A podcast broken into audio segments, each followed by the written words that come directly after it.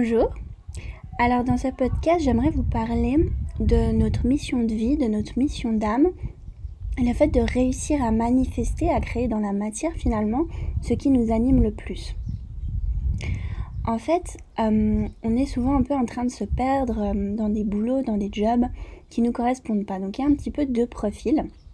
Et là, euh, je vais vous renvoyer en fait à une femme que j'apprécie beaucoup euh, qui, m'a inspiré cette vidéo. Je vous, la, je vous la donnerai à la fin du podcast.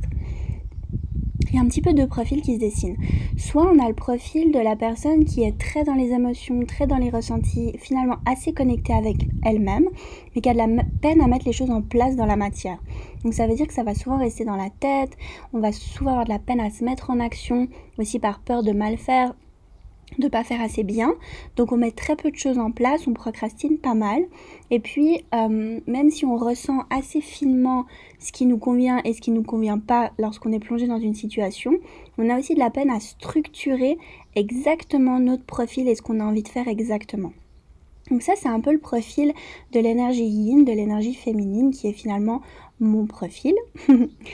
Et puis, on a le deuxième profil, une énergie un peu plus ancrée, un peu plus yang. Pour autant, c'est des personnes qui peuvent être aussi très sensibles, mais qui en fait vont mettre en place plein de choses dans la matière. Donc, c'est-à-dire qu'ils vont aller au bout de plein de projets, créer tout un tas de choses, tout un tas de différents business et tout, mais en fait qui tournent autour du pot et qui ne sont pas réellement connectés à euh, leur rêve, vraiment leur vocation. Et donc du coup, c'est souvent des business ou des choses qui vont assez vite les lasser ou assez vite les épuiser, les fatiguer, parce que ce n'est pas réellement leur mission de vie, leur mission d'âme. Et donc, euh, en général, on est un petit peu dans ces deux cas de figure où on fait le ping-pong entre l'un et l'autre. Des périodes justement de, de grandes euh, réflexions où finalement on ne sait pas trop et puis on, on, on, est connecté à ce qu'on ressent mais on a de la peine à aller de l'avant vraiment et tout. Et des périodes où, ok, ben, justement parce qu'on est trop resté inactif, on se met en action mais dans des choses qui ne nous correspondent pas vraiment et, euh, et finalement qui nous fatiguent assez vite. Et en fait, manifester sa vraie mission de vie, c'est euh, rendre tangible, créer finalement un business ou un, voilà, un travail, même si ce mot est absolument à bannir, parce que justement, quand on manifeste notre mission, de vie, c'est en rien en travail, et j'en parlerai tout à l'heure. Euh, donc, créer vraiment quelque chose de concret avec ce qui nous anime au plus profond de nous. Donc la première étape, c'est justement d'aller un petit peu se rencontrer et là, on en revient en fait à toute cette idée aussi de, d'enlever tout ce qui recouvre notre âme, tout ce qui fait que on a un espèce d'ombre, un espèce de gros chapeau qui fait qu'on peut pas atteindre notre cœur et savoir vraiment ce qu'on ce qu'on est et ce qu'on a envie de faire. Donc c'est effectivement un, un premier travail d'aller un petit peu voir et expérimenter ce qui nous anime. Et là, je vais vous donner quelques clés qu'est-ce qui nous anime? C'est c'est pas euh, quelque chose qui nous fait plus ou moins du bien, que c'est plutôt sympa, que c'est assez chouette. C'est une évidence.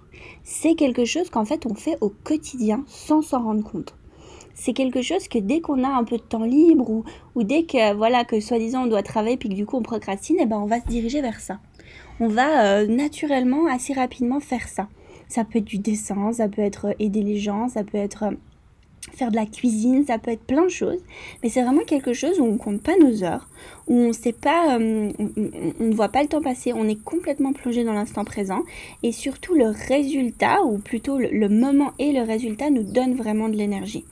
Donc c'est un plaisir et c'est quelque chose qu'on a en nous depuis enfant. Vous pouvez aussi vous questionner sur qu'est-ce qui vous animait quand vous étiez enfant. C'est en fait quelque chose dans lequel on est assez talentueux naturellement. Et après, en général, la vie nous a guidés pour qu'on développe des compétences autour de ça.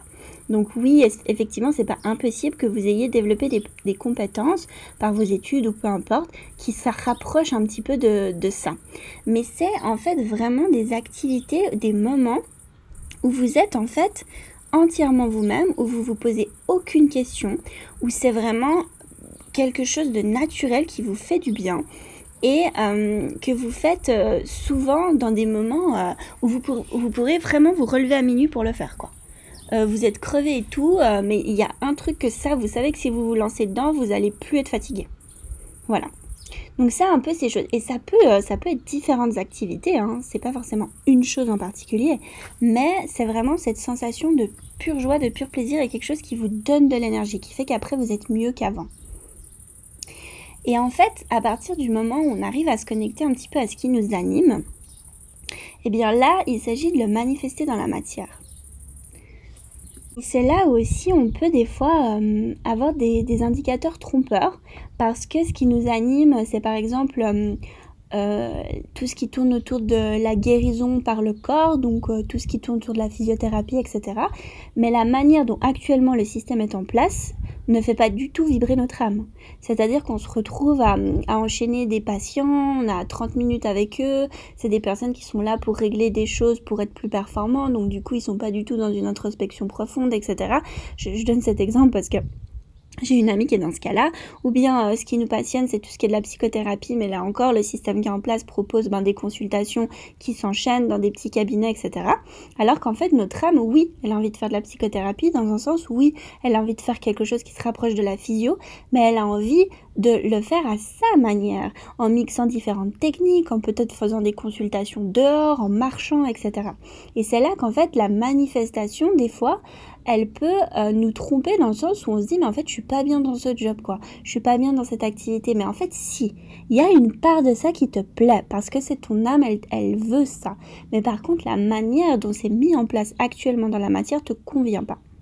Et c'est là en fait où c'est important de comprendre qu'on est vraiment dans une transition, dans une transformation. On va passer d'un monde un autre. On était dans un monde de performance où on s'était beaucoup déconnecté de nous-mêmes et c'est parfait comme ça, ça fait partie du processus d'évolution pour, euh, pour augmenter la productivité, etc. Et là, on va gentiment se ré-rapprocher de nous-mêmes avec ce niveau de conscience qu'on a acquis. Ça veut dire que toute cette phase où où on est rentré dans la surproductivité, etc., etc., ça nous a permis de développer tout un tas de compétences. Des compétences, si je reprends l'exemple, par exemple, de physiothérapie, fine. Maintenant, on est dans ce moment, on va retourner à nous-mêmes avec cette compétence de physiothérapie, mais en le manifestant en alignement avec qui je suis profondément. Et donc si j'ai envie de créer un cabinet dehors dans une oasis en mettant de l'encens et puis en, en faisant faire euh, de la danse à mes patients entre, euh, entre deux manipulations et puis en mettant de la musique, enfin peu importe, et eh ben c'est là-dedans que je dois aller. Et donc ça demande en fait de créer finalement un business ou une manifestation qui sort du cadre, qui sort du cadre. Il faut commencer à s'autoriser à penser autrement, à penser un peu plus large, à penser un peu plus grand, il euh, n'y a pas de limitation. C'est nous et nous sommes qui qui mettons ces limitations. Mais tout est possible, tout ce que vous pensez ou vous voulez créer est possible. Et vous n'avez pas à vous adapter à prendre une partie de dire bon bah ce job il est bien mais il faudrait qu'il y ait ça ça ça. Non, je veux dire dans un premier temps peut-être vous avez besoin d'expérimenter ça, mais quand vous vous sentez mûr, eh bien allez créer votre truc, celui qui vous fait pleinement vibrer. Pour créer ce lien et cette connexion de l'âme à la matière, de ce qui vous anime au fond de votre cœur à la concrétisation dans un projet qui peut se vendre et se et, générer un revenu financier.